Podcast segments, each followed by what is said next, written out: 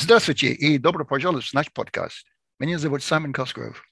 А меня зовут Сергей Никитин, и сегодня наш гость – это Андреас Умланд, политолог, изучающий современную историю России и Украины. Андреас живет в Киеве и преподает в Национальном университете Киево-Могилянская академия. Он является старшим экспертом Украинского института будущего в Киеве, а также научным сотрудником Шведского института международных отношений в Стокгольме. Автор многих работ по вопросам развития постсоветских стран, в том числе о крайне правых и о национализме.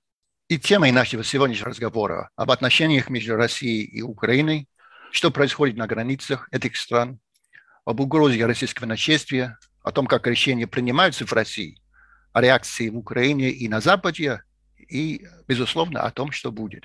Добро пожаловать в наш подкаст, Андреас. Мой вопрос первый такой будет. Э, вот какая на сегодняшний день ситуация на российско-украинской границе, теперь еще добавилась белорусско-украинская граница. Что там происходит, как это видится вам, что вы знаете?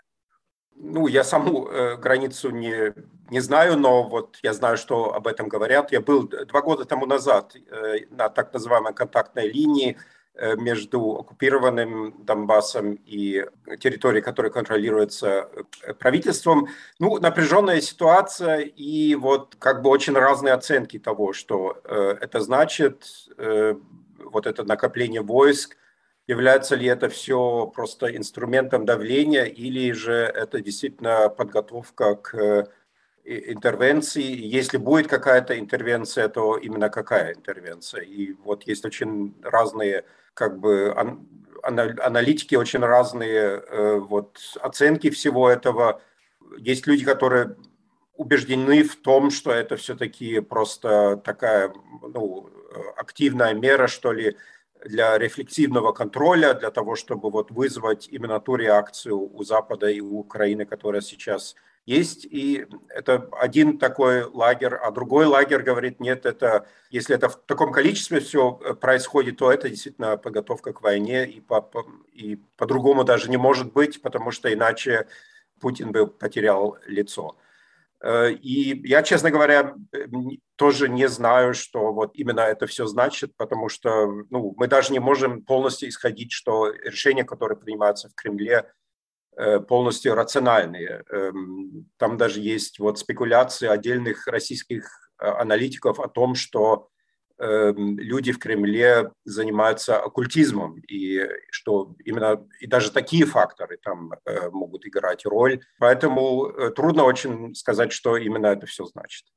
Андрей, я помню тоже в ельцинское время тоже были слухи об оккультизме в Кремле. Может быть, это такая старая традиция. Но это более-менее слишком легкомысленно, наверное, для нашего обсуждения. Вот как вы считаете, есть, э, наверное, разные э, мнения по поводу, что может быть в смысле, если какие-то военные действия, но какие? То есть просто чтобы захватить, например, Донбасс окончательно, или всю страну завоевать, и так далее. Концентрация этих войск – это достаточно для такой масштабной операции. Сегодня или вчера я читал тоже по поводу Черного моря, что сейчас тоже есть довольно сильные элементы российского флота. Да, э, ну, э, мы вот с коллегой Джоном Захау из Стокгольма это как бы так очень простым путем систематизировали. Э, один сценарий – это то, что просто уже оккупированные территории ставятся, э, то есть это э, на Донбассе, вот эти так называемые Донецкие, Донецкая и Луганские народные республики, что они э, ставятся под прямой контроль Москвы, что там вводятся уже регулярные войска, а не только нерегулярные войска, которые там сейчас есть, что происходит или дежуры, или де-факто аннексия этих территорий. И это был бы такой сценарий без, собственно, военной эскалации. То есть там было передвижение военных сил – но не обязательно большая эскалация вот военных действий. Второе – это э, какое-то ограниченное военные действия, которые, скажем, заключаются в нанесении авиа и ракетных ударов по стратегическим э, целям, э, военным или даже, может быть, не военным целям, какие-то, может быть, рейды на, на территорию Украины без какого-то значимого захвата новых земель, ну, разве что, может быть, оставшихся территорий Донецкой и Луганской эм, областей. Или же третий сценарий – это действительно эм, какая-то вот большая война. Я не думаю, что речь идет о захвате всей Украины. И ну, я тоже надеюсь, находясь тут э, в Киеве, что речь идет не о Киеве, а речь э, может идти, например, о э, Северо-Крымском канале, который э, снабжал э, Крым до 2014 года э, пресной водой из реки Днепр или создание как бы связи между оккупированным Донбассом и Крымом, или, может быть, даже между Крымом и Приднестровьем. Эм, ну, вот э, там уже фантазия может идти далеко, но ну, я думаю, что такой большой войны все-таки не будет, потому что ну, это было бы слишком рискованно. То есть, если посмотреть на предыдущие действия Путина, то он обычно действовал решительно и быстро, когда ему казалось, что цена и риски низкие. Э, вот был, ну, в моем э, наблюдении, наблюдении это было так, там, в Грузии или в Сирии, это было, э, так сказать, все просчитано так, чтобы, чтобы это не привело к какой-то большой эскалации, где уже можно было бы как бы предвидеть результат. А в случае большой войны, я думаю, там будет, будет очень много рисков и, и, и слишком большая цена, и поэтому я надеюсь, что все-таки этого не будет. По поводу мотивации я хотел бы спросить, насколько вы считаете, что а, эта концентрация войск и так далее, все, что сейчас происходит, вызвано внутренней политикой? А, потому что мы все, э, наверное, знаем, что то, что происходило э, э, с Крымом, да, это была реакцией на то, что Путин стал очень непопулярным. И э, этот крымский эффект, это повысили его рейтинг многократно. А потом этот эффект как-то пошел на нет, и, может быть, можно подумать, что пришлось еще что-то придумать. И, естественно, сейчас, наверное, в напряжении всего, всего российского общества и ну, какие-то опросы населения показывают, что рейтинг Путина еще растет опять тоже трудно сказать, э, поскольку и я не всегда во всем доверяю вот этим опросам. Мне просто кажется, что иногда эти опросы, может быть, не в состоянии охватить как бы то, что происходит. Я вырос в бывшей Восточной Германии, в ГДР. Ну, у нас тоже были там опросы, там якобы большинство населения – поддерживала режим, а потом оказалось, что нет. Ну, я думаю, тут немножко другая ситуация э, по сравнению с Крымом, потому что вот крымская операция, она была, в общем-то, почти мирной. Там погибло два украинских солдата, но это даже неизвестно, что там украинские солдаты погибли, но не было э, каких-то больших сражений. И что было это очень быстро, гладко, успешно, и тоже, что есть вокруг Крыма особая мифология в России. Эм, такой вот, я думаю, мифологизированного нарратива касательно других украинских территорий нет. Э, ну, там есть, конечно, касательно Киева э, тоже определенная мифология, но э, я еще надеюсь на то, что как бы Киев защищен тем, что здесь все-таки многие посольства, здесь все-таки высокое присутствие западных представителей вот, э, правительственных организаций, неправительственных организаций. И это тоже, может быть, Киев в чем-то защищает. То есть такой легкой и быстрой э, победы не будет, как это было с Крымом. Я думаю, вот это, этот рост популярности Путина э, в 2014 году, это было и связано с тем, что это было все очень легко и просто. И тогда казалось без, без, особых, без особой цены. И, ну и вокруг Донбасса всегда поддерживала вот российская пропаганда этот миф про гражданскую войну, и что якобы там Россия ни, ни к чему, ну, может быть, чуть-чуть поддерживает этих так называемых ополченцев, что... То есть это было как бы отдельно, э, там мухи отдельно, э, котлеты отдельно, хотя это, конечно, вся одна и та же операция, что было в Крыму и, и в Восточной Украине, и тоже в Одессе были провокации. И, э, и сейчас это, этого не будет, это будет действительно большая война, поэтому я надеюсь, что все-таки вот, э, вот этот крымский опыт, он, он не будет как бы толчком для того, чтобы здесь пойти на такую большую эскалацию. Есть мнение такое, я недавно смотрел выступление э, корреспондента BBC Стива Розенберга, который сказал, что э, в России есть такой термин «нерукопожатный», э, и что вот все эти движения войска, они в результате привели к тому, что Путин, с которым вчера еще никто не хотел садиться за один стол, что называется, э, теперь выстраивает в очередь желающих с ним говорить по телефону и живьем президентов, премьер-министров и так далее. А вот на ваш взгляд, мы уже видели приезд Макрона, мы э, видели встречу Ли Страс, главы Foreign Office с Лавровым.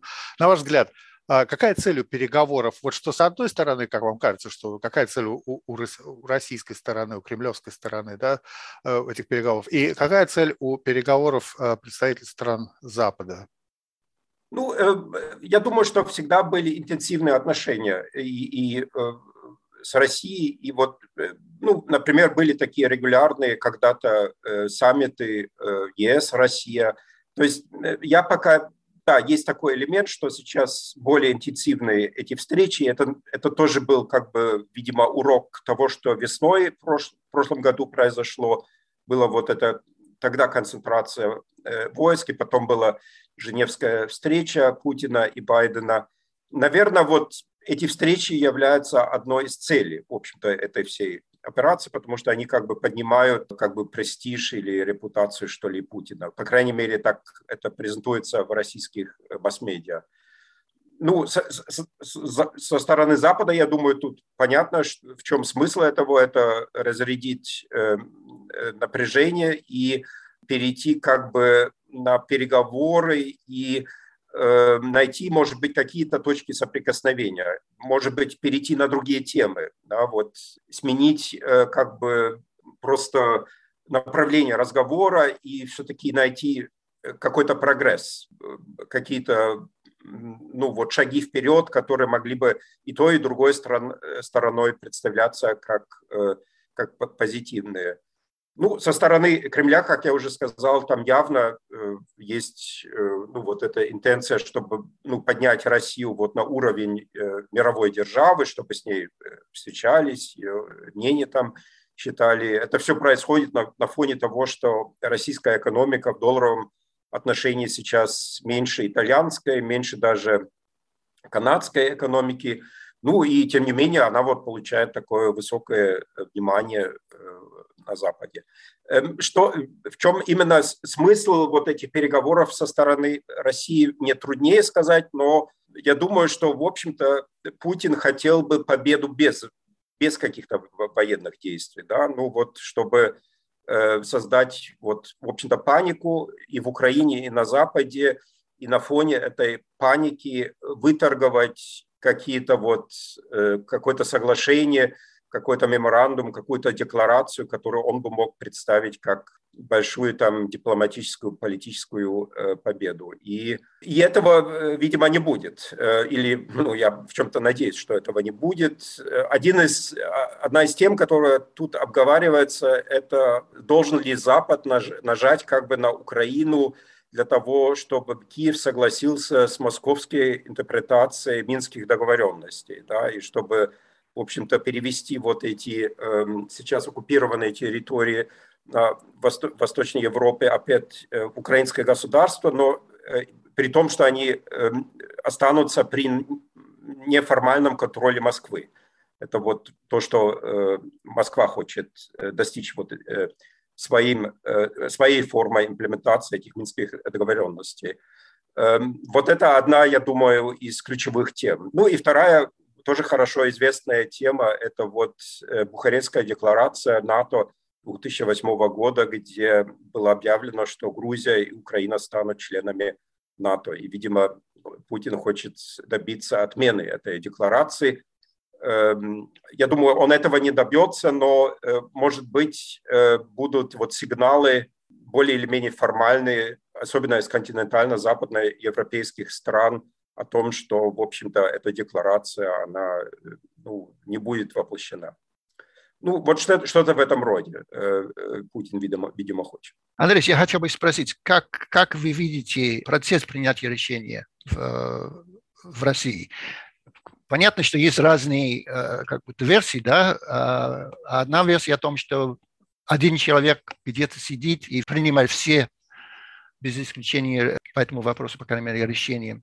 Другие, наверное, считают, что есть какой-то коллективный, может, коллективный Путин, какая-то группа людей, можно вот подумать, например, что российские военные принимают какую-то часть да, в этом решении и так далее. Какое у вас мнение? Ну, э, нужно сказать, что я, в общем-то, в последние годы я больше занимался Украиной, я еще занимаюсь как бы российскими идеологическими вопросами, э, поэтому э, это будет скорее вот мнение, чем вот результат вот глубокого анализа. Ну, видимо, это что-то наподобие вот бывшего политбюро и принятие этих решений, скажем, в 2014 году мне чем-то напоминает принятие решений о вводе советских войск в Афганистан в 1979 году, где тоже был очень, видимо, узкий круг людей, который принимал это э, решение, и э, Э, там есть спор о том, насколько военные в 1979 году были согласны с этим вводом войск э, в Афганистан. Э, и как это именно сейчас в Кремле происходит, честно говоря, я не знаю, но есть где-то пять человек, видимо, которые входят в этот круг. Это сам Путин, там Патрушев, Нарышкин, Бортников, может быть, Шойгу, но даже насчет Шойгу я не уверен.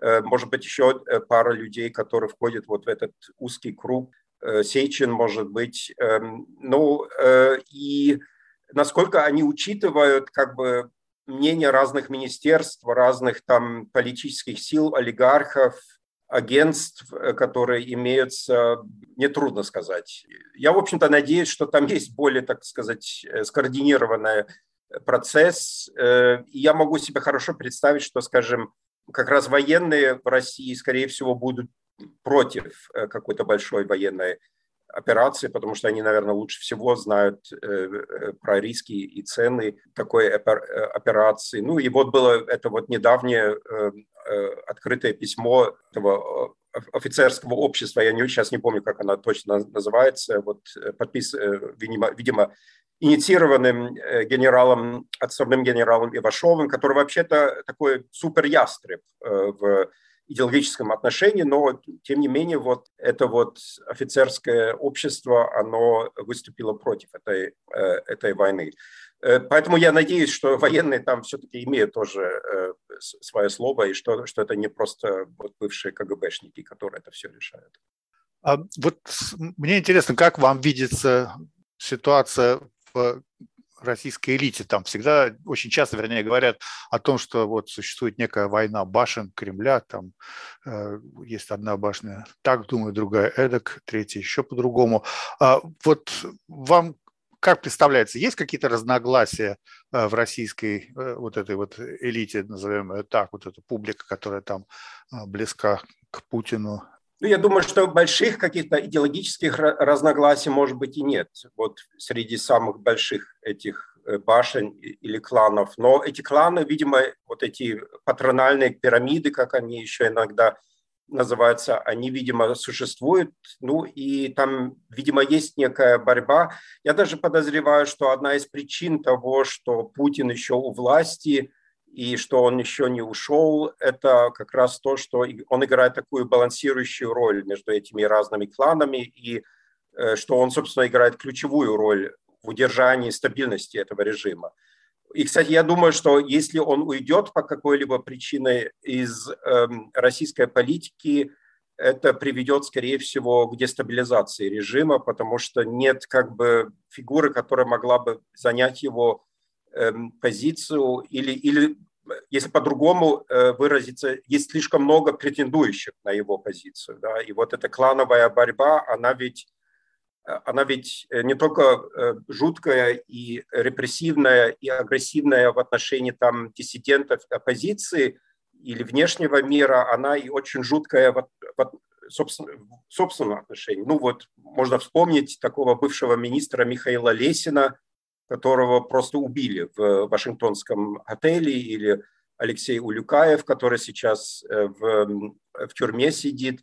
То есть там ставки очень большие в этой клановой борьбе. Там можно, тебя могут, или кто-то там из, из, окна, из окон люди вы, вываливаются, или вот эти какие-то офицеры тоже вдруг погибают, там бывший ГРУ, там начальники ГРУ, который там вдруг где-то э, умирает. И это все говорит о том, что там, видимо, есть э, намного больше, чем мы себе это представляем, и это просто все такая большая борьба бульдогов под ковром, которая вылезет э, из-под ковра, когда Путин уйдет. И они, они, я думаю, не могут просто согласить между собой вот это, этот вопрос, кто будет, собственно, преемником и э, наследником. И, и это, я, может быть, вообще ключевая проблема этой путинской системы, что нет э, э, процесса или э, вот какой-то процедуры определения преемника, наследника. И поэтому, ну, я думаю, что там, наверное, намного больше есть, чем, чем мы знаем. Интересно, да, думать о Путине как сейчас э, как бы признак стабильности, потому что можно подумать, что сейчас он ведет страну куда? Это какой-то тупик. По крайней мере, если с точки зрения экономики, это невыигрышная ситуация. То есть огромная стоимость даже сейчас вот этих действий, которые есть. Потом санкции, насколько я знаю, рубль падает и так далее точки зрения, ну, вы сами, может быть, в самом начале нашего разговора говорили о том, что есть, есть вопрос по поводу, по поводу рациональности вот, принятия решения сейчас в Кремле. Потому что действительно, с, точки зрения, если есть то, что можно назвать экономическая элита, а это самоубийство какое-то. Ну, видимо, экономические там расчеты там не играют большую роль. Э, то есть это может быть, это может быть такая рациональность, но она может быть э, такое чисто индивидуальное со стороны вот тех людей, которые сейчас э, имеют власть, которые, ну, с их точки зрения, это, наверное, рационально создать вот эту огромную эскалацию напряжения, потому что это в чем-то может быть стабилизирующий фактор для режима, это оправдывает репрессии, эм, вот это вот квазивоенное положение, оно вот э, дает как бы возможность удержаться у власти и говорить о всяких внешних внешней угрозе, а не о внутренних социальных проблемах и экономической перспективе, которые, которые там нет. Э, ну и вот вопрос, как далеко как бы режим готов пойти по этому путю, э, создать вот из России такую крепость, которая вот, где все будет сводиться к тому, как, как там вести какую-то геополитическую или даже войну э, я надеюсь, что все-таки там есть э, некая граница всему этому, этой игре, да, что, эм, ну, как бы такой негласный договор между народом и руководством, он такой, что ну, какая-то вот базовая социальная, экономическая стабильность должна быть сохранена. И, ну, вот я надеюсь, что вот это все-таки играет все еще роль, и это будет э, такое, такая страховка от большой войны. Андрей, где-то, наверное, неделю или чуть больше э, назад было подписано э, открытие письмо, да, где-то больше двух тысяч, по-моему, деятелей культуры, и, ну, в том числе правозащитники. Это очень интересно, что существует такое мнение, и что они могут об этом говорить. Но насколько вот общественное мнение э, в России может влиять на принятие решений в Кремле? Я думаю, что это играет роль. Это все-таки э, частично были такие авторитетные, э, в чем-то не политические люди. Там были, конечно, и политики, как Явлинский, скажем, и, и другие. Но это были и деятели культуры. Я думаю, э, вот э, ученые, вот они все-таки играют роль в этой вот путинской системе, поэтому это далеко не тривиальная такая акция, и опять же, как, так, так же, как и с этим обращением офицерского общества, я надеюсь, что все еще это как-то эм, учитывается и имеет влияние в России. Хотя я должен вот признаться, я с 13 года не был в России, может быть, я уже не совсем понимаю, как там это все происходит, но э, чисто, так сказать, по, по истории и вот, и вот насколько там много таких очень важных фигур подписалось под, под этим письмом. Мне кажется, это все-таки играет. А как обстоят дела в Украине? Как украинский народ на это смотрит? Причем а, я так себе представляю, что Украина – это скажем, Западная Украина – это одна публика, а люди, которые живут на востоке страны, это другая публика. Киев, Харьков, Львов – это Одесса, немного разные вещи. Мы видели фотографии о том, как граждан готовят Э, к отражению на случай, если начнутся боевые действия, э, какие-то фотографии э, штатских людей, по-моему, это в Харькове было с какими-то деревянными автоматами. Вот как вообще обстановка в Украине, как народ нервничает или все спокойны, как обстоят дела?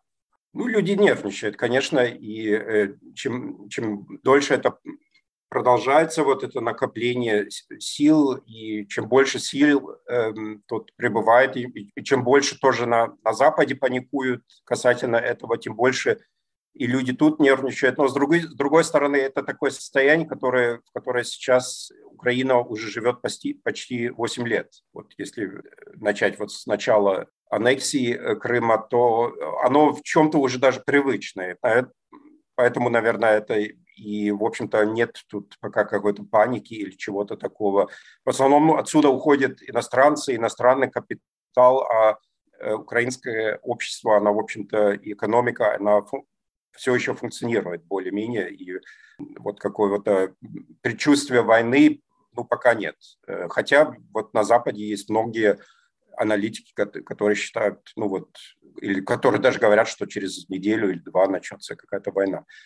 Да, поэтому такое тоже фаталистическое, эм, в чем-то философское э, видение всего этого. Да, по регионам это, конечно, э, все отличается до сих пор, но если посмотреть на долгосрочные тренды, то общественное мнение, оно все более единым становится. То есть те вот большие разделения, которые еще были в 90-х годах, э, их стало меньше. Частично их, конечно, стало меньше в силу того, что был аннексирован Крым и оккупированный Восточный Донбасс, но и в, эм, в населении вот подконтрольных так называемых территорий там тоже общественное мнение изменилось. И оно меняется с каждым годом. И, в общем-то, возникает вот этот общеукраинский э, патриотизм. Э, это и выборы показали. Вот у Зеленского была вот э, поддержка, в общем-то, очень э, равная э, почти во всей, во всей стране. И там скорее раздел был не между регионами, а между поколениями. Более молодые, больше голосовали за Зеленского, что для Украины это такое, я бы сказал, достижение, потому что раньше, конечно, электоральная география была очень э, такая региональная, регионализированная, можно сказать.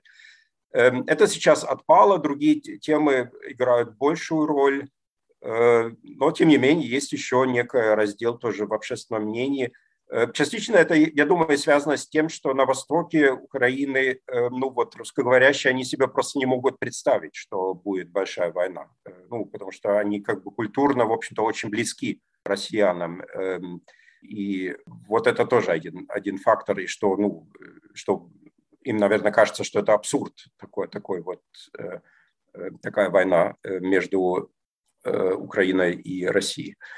Но насколько это все играет в конечном счете политическую роль, мне трудно сказать. Вот для России, видимо, эм, ну тут уже мало, мало чего терять, потому что вот это главный, так сказать, главная, главная развилка в общественном мнении был 2014 год. Там уже с того времени тут э, общественное мнение настолько сильно изменилось касательно ну, основных вопросов там, отношений Украины с Россией, отношений Украины с Европейским Союзом, отношений Украины э, с НАТО. Это все сейчас ну, довольно уже единое вот общественное мнение. Там есть, э, есть еще региональная разница, но намного меньше, чем 20 э, или 30 лет назад.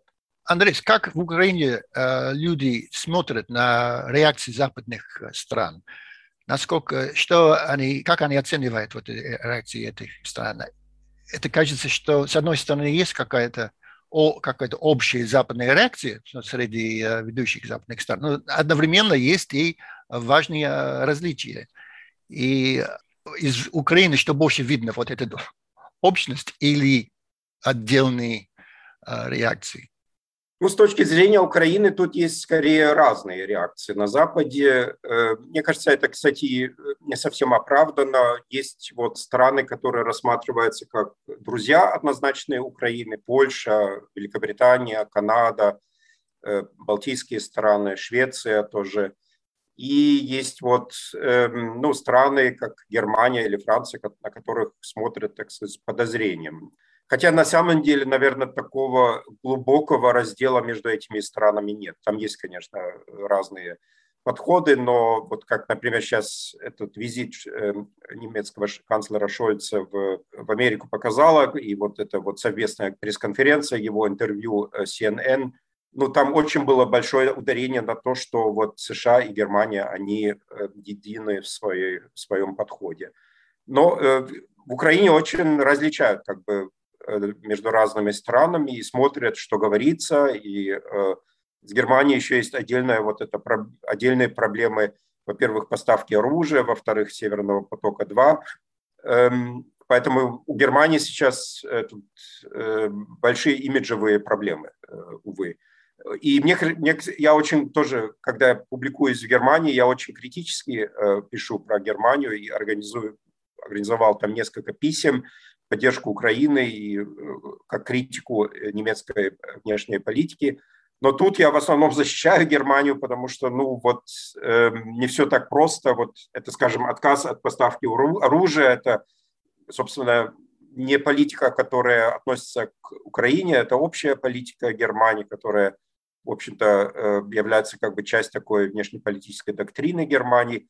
А Северным потоком-2 там тоже все не так просто, потому что просто есть эм, э, группа интересов Германии, энергетические компании, региональные правительства, локальные политики, которые просто, которым просто выгодны, выгодный этот проект, которые на этом зарабатывают, там рабочие места, налоги, инфраструктура, развитие, то есть которые действительно теряют от санкций в целом, и особенно вот если э, этот Северный поток-2 не состоится. В этом смысле э, Великобритании и США, конечно, легче быть э, там на стороне Украины, потому что там нет такой вза- взаимной, взаимной зависимости э, с Россией. Эм, они, ну, им легче быть принципиальными, но, но в целом не так уж и плохая ситуация в Германии. И особенно в последние два месяца общественное мнение в Германии стало и тоже политическое мнение основных политиков стали ну, однозначно проукраинскими и эм, ну, выраженно антипутинскими.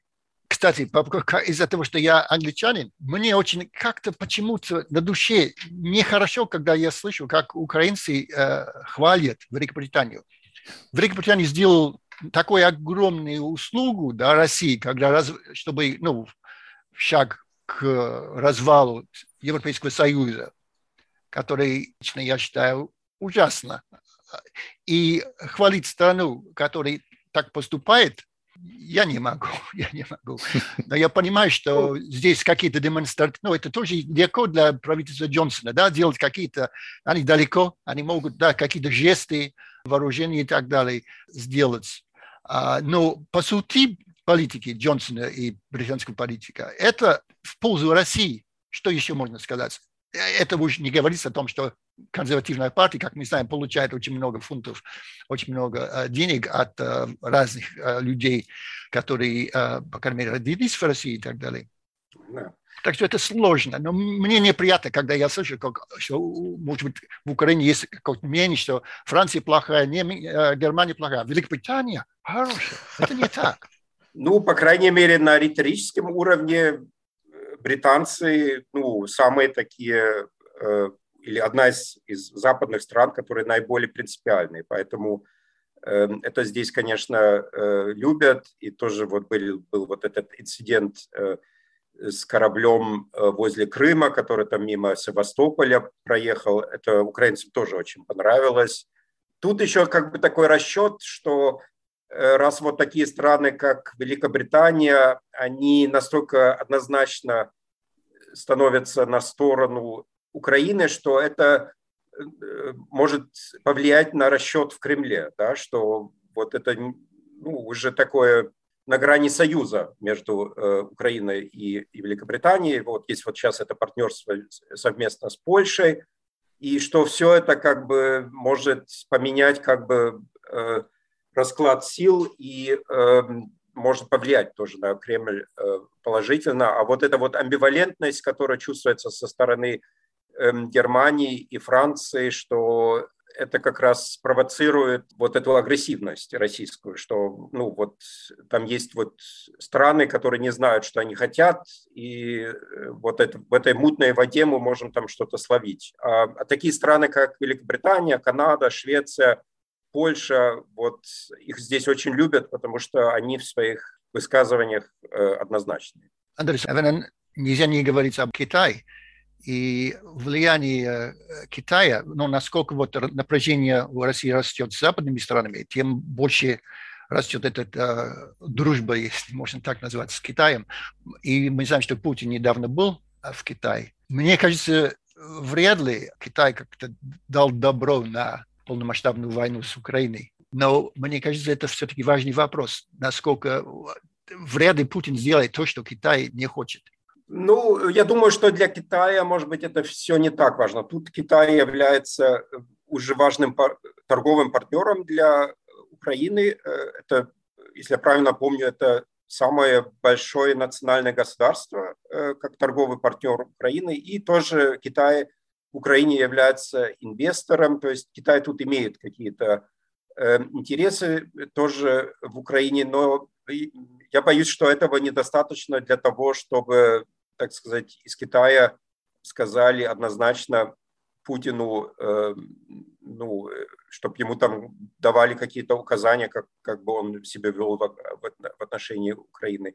Скорее всего, нет. Я, э, я думаю, что, ну, вот, или, по крайней мере, опыт пока был такой, что э, вот эти декларации, символические акты э, между Россией и, Китаем, они в конечном счете часто оказались более ну, вот эта символика намного более э, большая, чем то, что реально э, э, происходило. Ну, вот был, например, недавно доклад Владимира Милова о российско-китайских экономических отношениях, где он разобрал эти разные проекты, которые там в основном в 2014-2015 годах объявлялись, и ну, вот показал, что Эм, эти проекты только очень частично воплощались, хотя действительно есть рост э, торговли э, между Россией и Китаем, но э, это пока что далеко от того, что когда-то там объявлялось. И,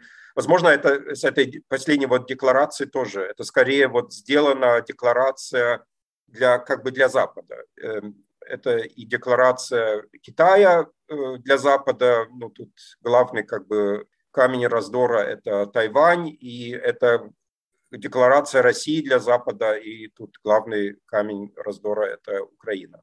Поэтому насколько там будет реального, существенного э, сотрудничества, э, мне пока трудно сказать. Китай всегда занимал такую двойственную позицию, там, скажем, в голосовании в ООН касательно Крыма Китай воздержался, э, поэтому ну, вот, это, вот это воздержание, оно вот как бы и немножко символизирует э, вот это отношение. Ну и э, так же, как и в России, там лучшие союзники России – это флот и армия. Я боюсь, что то же самое и в Китае, что они, в общем-то, и они могут обойтись без союзников. Они сами по себе достаточно сильные, чтобы вести свою политику. Им сейчас выгодно как бы совместно вот этот фронт создавать, антизападный фронт с Россией, но они это не делают по дружбе э, как бы с Россией. И вообще вот этот весь этот поворот на, на восток, это вот, э, иногда это называется там Великая Азия, ведь проблема, вся проблема в том, что этой Великой Азии нет. Ну, это вот концепция Азия, она, она географическая, а концепция Европы, в которую Россия могла бы войти, если бы она бы Э, ну, как бы возвратилась бы к своим европейским источникам.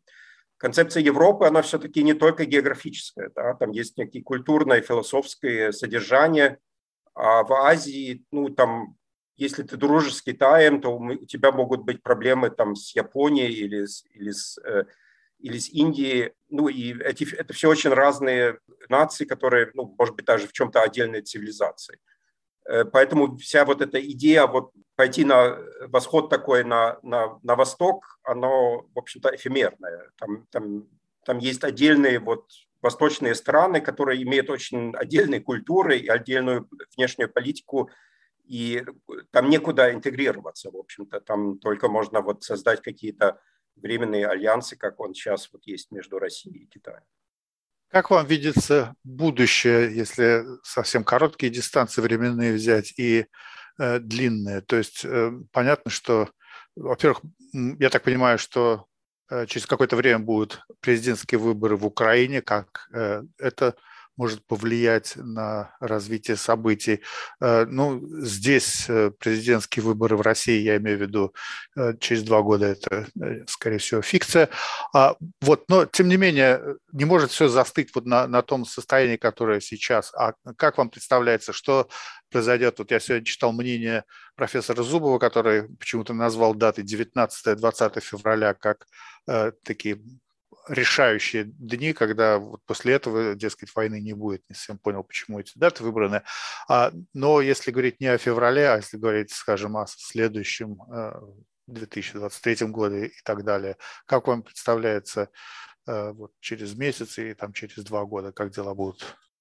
Ну, я, я тоже думаю, что февраль будет тут такой напряженный э, вот месяц, потому что вот заканчивается эта зимняя Олимпиада, эти вот учения, которые Россия в Беларуси происходят. И ну, к концу февраля, видимо, станет уже понятно, что именно будет. Э, вот, будет, ли, будет ли военная эскалация или нет. Я надеюсь, что нет. Что же касается э, украинской внутренней политики, ну, э, не будет больших политических, идеологических, геополитических изменений. Вот это можно точно сказать. Может быть, будет переизбран Зеленский, может быть, он и не будет переизбран, тогда придет другой политик, может быть, вернется Порошенко или придет еще там, я не знаю, Кличко или еще какой-то другой политик. Но, в общем-то, и, и внутренняя, и внешняя политика, она в целом останется той же самой. То есть, э, ну, и это, в общем-то, уже вот последние выборы, когда Зеленский пришел к власти, это иллюстрировали. Там было, конечно, вот этот запрос на изменения, на э, Порошенко был очень э, непопулярным, и Зеленским получил огромную поддержку на выборах. Но в конечном счете основные направления как внутренней и внешней политики остались удивительно стабильными. И э, вот были вот опасения, что там будет какой-то принципиальный поворот в как во внутренней, так и во внешней политике этого не случилось.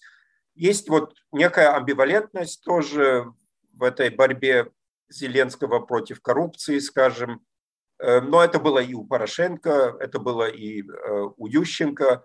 Эм, поэтому тут э, это, в общем-то, та же самая картина, как мне кажется. А, а во внешней политике там, как ни странно, Зеленский в некоторых отношениях оказался большим ястребом, чем Порошенко, да, вот тем, что, например, закрыл эти пророссийские телеканалы. Сейчас э, э, Медведчук э, под ну, такой самый известный и самый пророссийский известный политик под арестом. Этого не было при, при Порошенко.